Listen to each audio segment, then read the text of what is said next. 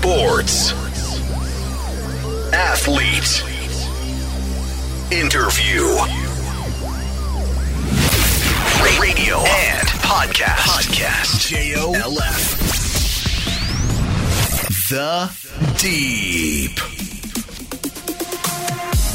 日本放送ザ・ディープスポーツライターの金子達人ですこのポッドキャストはアスリートやスポーツに情熱を燃やす人たちをゲストに迎えして心の奥底にある熱い思いや魂のワンプレーなど一歩踏み込んだディープなエピソードに迫ります。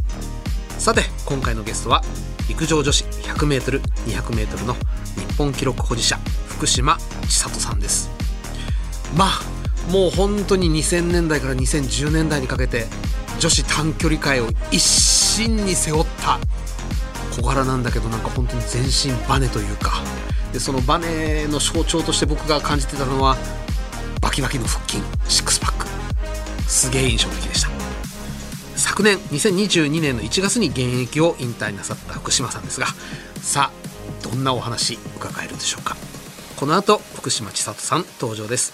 どうぞお楽しみに。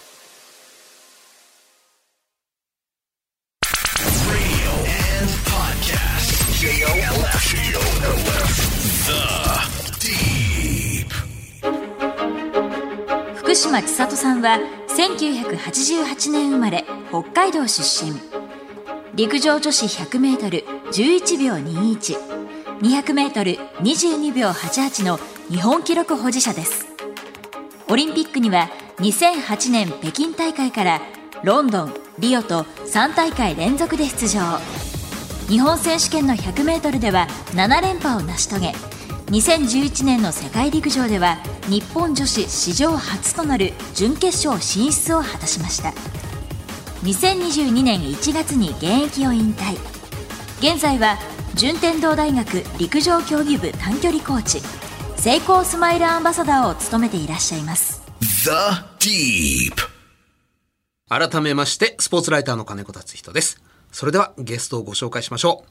陸上女子 100m200m 日本記録保持者で現在は順天堂大学陸上部短距離コーチそして成功スマイルアンバサダーとしてご活躍。福島千里さんです。よろしくお願いします。よろしくお願いします。引退なさって1年も半？はい。ざっくりした聞き方になっちゃうんですがいかがですか？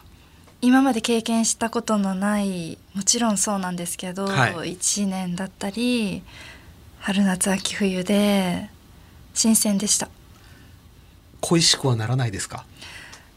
そうですね。あの順天堂大学で陸上部を見させてもらってるので、うん。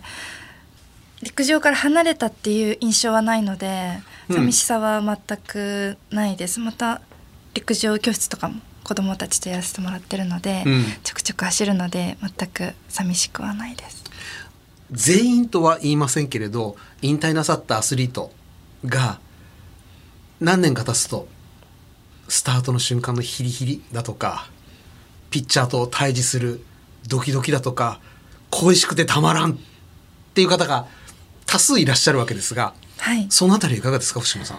私はもうお腹いっぱいです。十分一生分経験したと思ってます。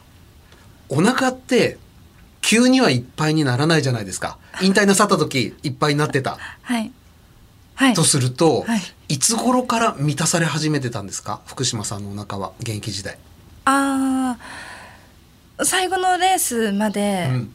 徐々にという私はあんまりその感覚ないかもしれないあじゃあもう最後でパーンとやりきった。そうですね。あのもう決めて、まあ、徐々にもうここでやめようかなとは少しは思ってましたけど、うん。最後と思うとちょっと寂しくなっちゃって走れないかもしれなかったので、うん。最後かもしれないし最後じゃないかもしれないしと思って最後のレース走りました。じゃあ結果的に最後になったということなんですねそのレースが。そうですね。さ最後にするつもりはあったんですけど、うん。やっぱり何十年もやってきて、うん。最後と思うとやっぱり寂しくなっちゃって、うん。ででもこうコーチと一緒にあの練習してきたので、うん。その成果が全く出ないで最後走るのはすごい良くないなというかそのショップ勝負に徹することができない最後のレースはちょっと嫌だなと思ってたので最後の最後まで、その選手として戦おうという気持ちではいました。うーん最後のレースになるかもしれないなとは思っていたけれど最後のレースというつもりで走ったわけじゃない。で走った。なぜそれが最後のレースになったんですか？ああの陸上競技のあのシーズンオフになる試合だったので、今一区切りかなと思ってました。それがを最後にしないって決めるとと辛い辛い冬季練習をやらなければいけないので モチベーションが上がらないままあの冬季練習は過ごせないのであの最後かなっていうふうに決めて終わりました。やっぱり辛いのね。辛いと思います。辛いと思います。小学校4年生はい。ですよね。で一応始められたのは。はい。いただいた資料によると幼稚園の頃からあるいは小学校低学年の頃から足は抜群に速かった。早かったと思います。その地域では早かったです。ちっちゃい北海道の田舎なんですけど、うん足早い方でした。男の子よりも早かったです。それはすごく早いじゃないですか。で4年生で本格的に始めるきっかけは？陸上クラブに入りました。他の選択肢はもうなし？あーなかったです。スケートとかもちょっとやられてたんですよね？あやってました。あのー夏陸上やって冬スケートやってました、4年生の段階でまだどっちもやってる感じですか？どっちもです。シーズンが違うのではいやってました。どっちが早かったんですか？多分陸上だと思います。多分陸上、はい。みんなやってるので、うん。そのみんな陸上やってスケートやってみたいな地域だったので、うん。まあ、みんなとは言わないですけどほとんどやっていたので不思議だなと思わず自然とやっていましたスケートは。中学でもそのまま陸上部。はい陸上部というか陸上クラブに入ってました。中学の時はでも全国に名を轟かせるような選手ではなかったそうですが。はい。最後の中学3年生の時の全国中学でうん。100m200m2 番になったのでそれが2番。はい。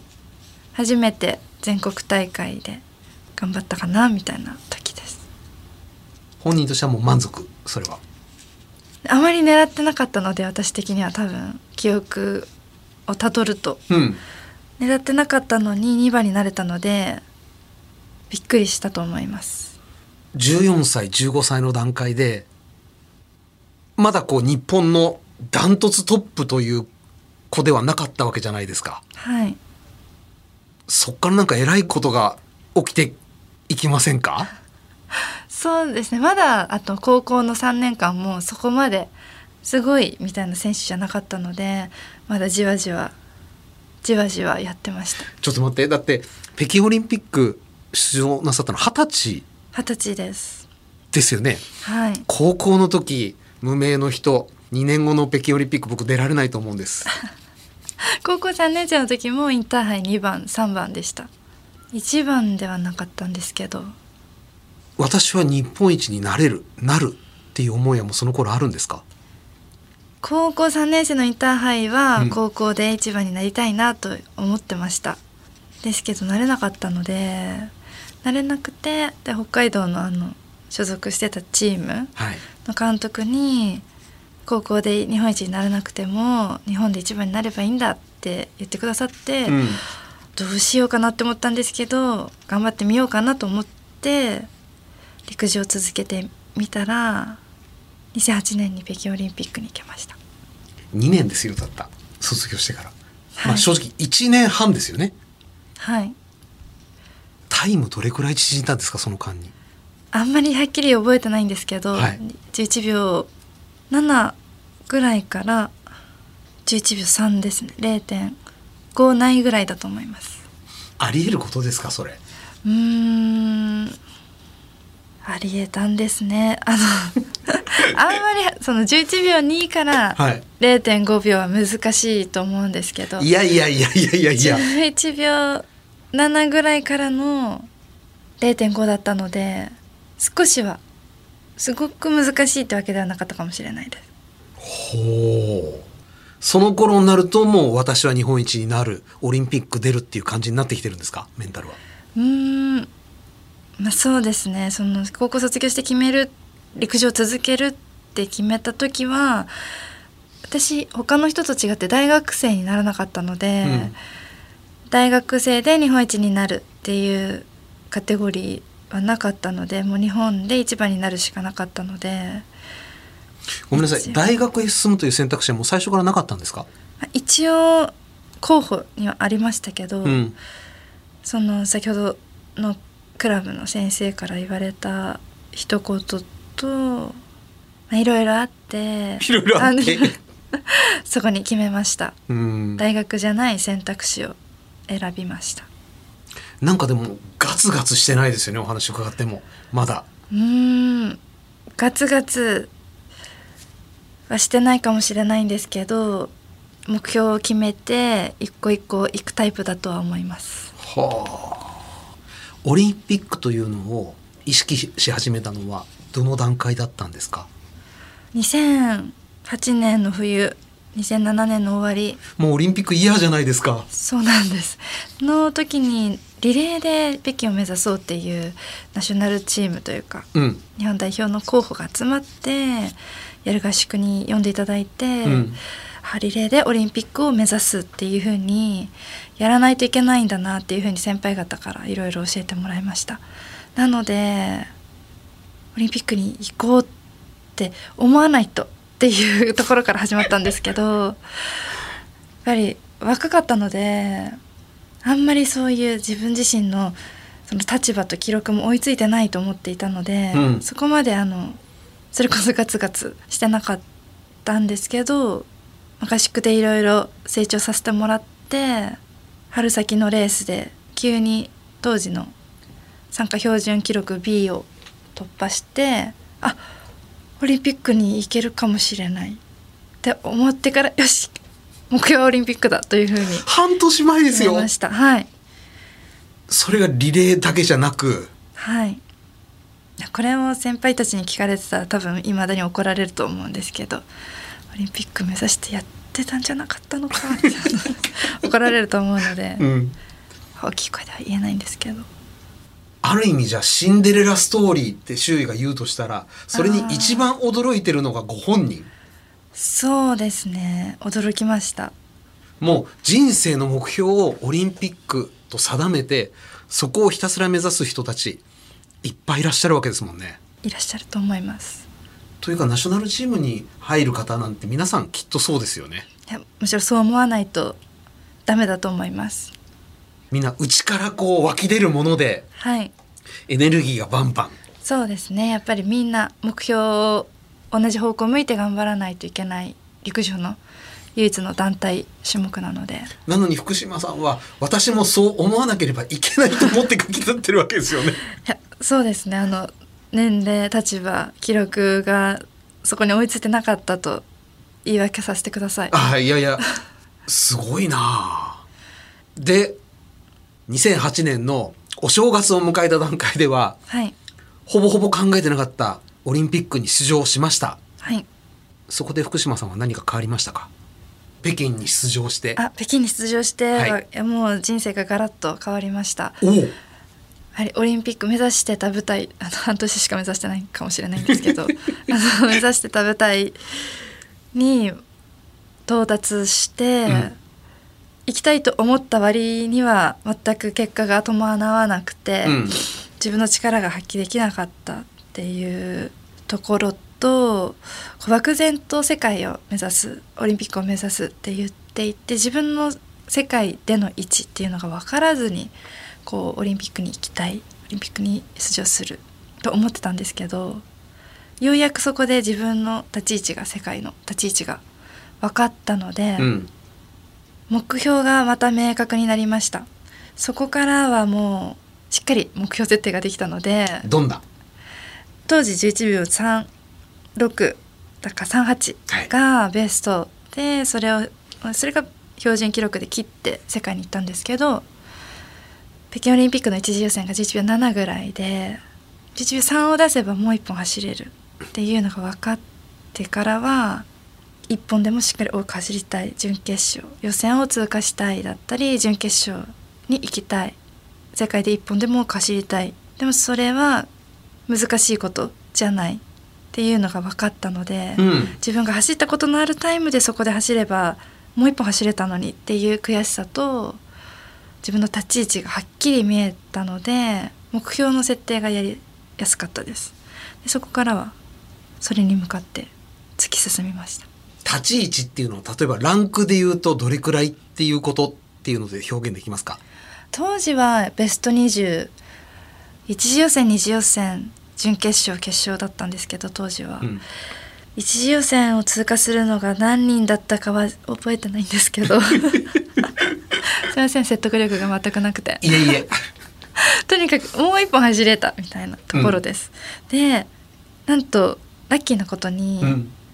ベルリン次翌年の2009年のベルリンの世界陸上の次の世界陸上から3ラウンド戦になって予選準決勝決勝になったので、はい。準決勝に残るそのベスト24に入るのが11秒多分当時はに11秒2を持ってたかもしれないんですけど、うん。11秒2を出せば準決勝に行けるっていうのが分かってたので、うん。世界のベスト24を目指す準決勝でしっかり戦いたいっていうふうには数年後なりました。当時同世代の男子たちはい、がもう9秒台に突入するためにうん。えらいこっちゃもがいてたはい。じゃないですか。はいいや日本人には無理だっていう声もありでも絶対にいけるんだという声もありあの時点で2008年9年の頃日本の男子の短距離選手にとっては9秒台10秒台切るっていうのは本当に大きな壁だったと思うんですよ。はい福島さんにとってそういう壁みたいなのはありましたか？超えなければいけない。ああ私も同じくあの男子の選手が9秒台目指してる中で私も密かに10秒台は目指してはいました。うん、ですけどうーん壁ちょっと待ってこの密かに目指してたっていうところがすごく福島さんらしくて 公言はしなかったわけですね。ああの勢いで一回言っちゃったことはあるんですけ言っどちゃったんだ。はいあでも10秒台出すためには11秒2があって11秒1があってうん11秒0があってっていうそのステップうん。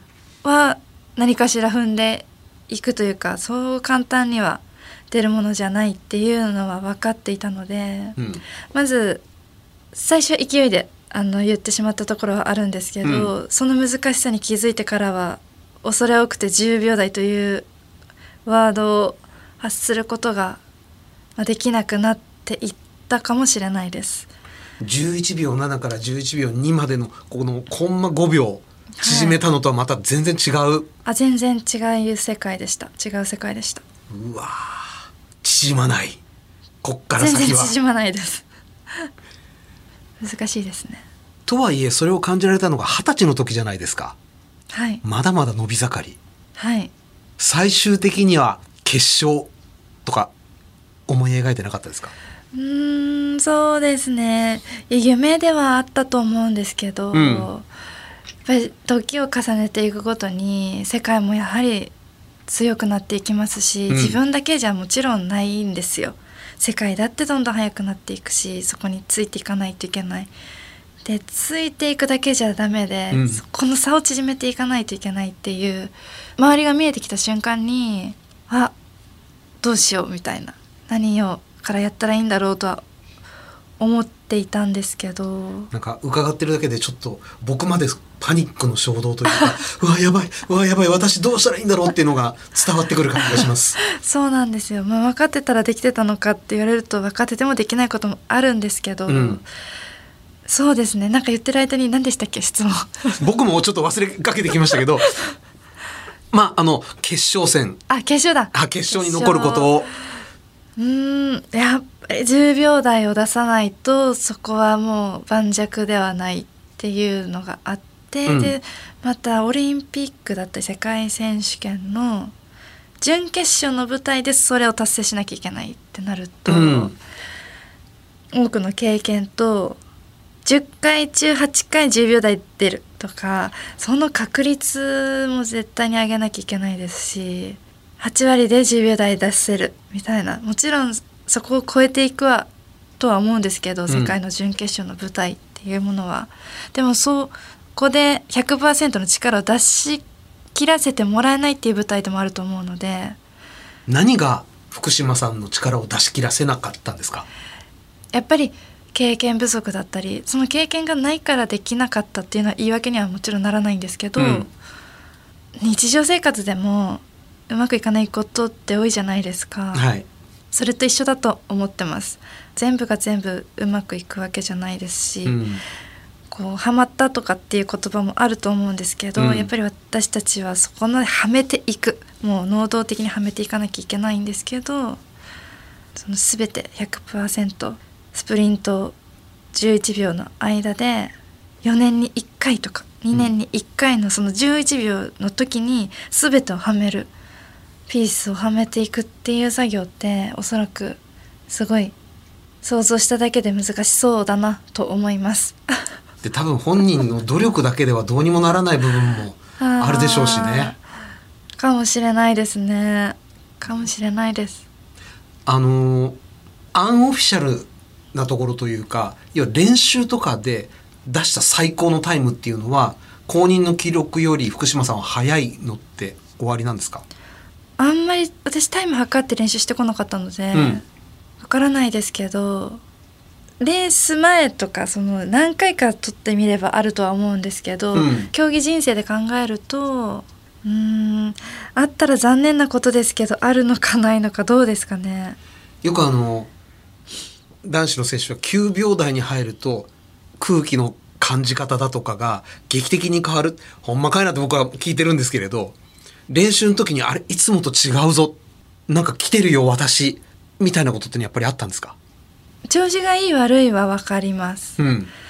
早いか遅いかもうまあまあ分かると思うんですけど、うんどうですかね。あんまり気にしたことなかったです。あのごくごく一部のアスリートを除いて大人になるということは自分が思い描いた夢を諦めていくことだとも思うんですよ。大谷翔平になりたいと思ってても9割9分9厘の子供たちはこれから大谷翔平になれずに終わってっちゃうわけじゃないですか。はいもちろん超える子が出てくるかもしれないけれどはい10秒台に突入したい決勝で走りたいっていう思い描いた目標夢に距離というか私いけるんだろうかっていう疑念は出てこなかったですか？あ。経験を積み重ねていくうちに。そうですね現実の方がうんいけなさそうな現実だって10秒台。もう夢を見るっていうレベルじゃなかったのでもう夢とかではなかったので、うん。目標でその距離を自分で測っていってそのギャップを埋めていくっていう作業だったと思うんですけど、うんねそうですね。いけるかいけないかでやるのであればいけなかったっていうのも事実ですしいけるかいけないかではやってなかったかもしれないですね。もうとにかく近づく近づいていた中でいけるからじゃあ今練習いけるかいけないかで練習が変わらなかったのでいけないんだったら、じゃあ11秒0でいい。11秒1出すための練習なのか、うん。10秒台を目指しての今の練習なのかってそう変わらないのでうん。あのいけるからどういけないからどうみたいのはあんまり自分自身の中ではなかったです。目指してはいましたけど、うん。まあ、いけなくても頑張る。いけても頑張るっていう感じでした。そこはもう自分のもう道なんですね。はいはあ。えー、お時間となりました。今日のゲストは陸上女子 100m、200m の未だに日本記録保持者でいらっしゃいます福島千里さんでした。次回もよろしくお願いいたします。ありがとうございました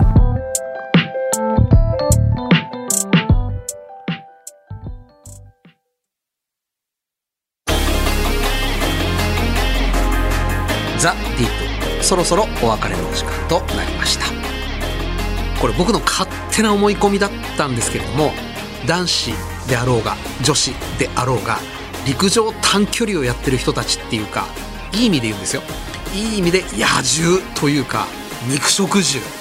獰猛っていう印象がすごかったんですがスタジオに入っていらした福島さんがですねあまりにもこの可憐というか装飾ギラギラしたところが全く感じられない方なので正直意表をつかれたというか度肝を抜かれたに近い驚きを覚えてしまいました。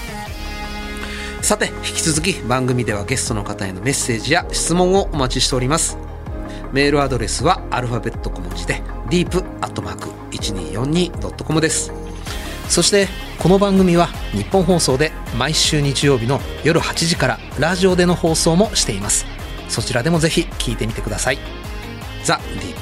それではまたお会いしましょう。お相手は金子達人でした。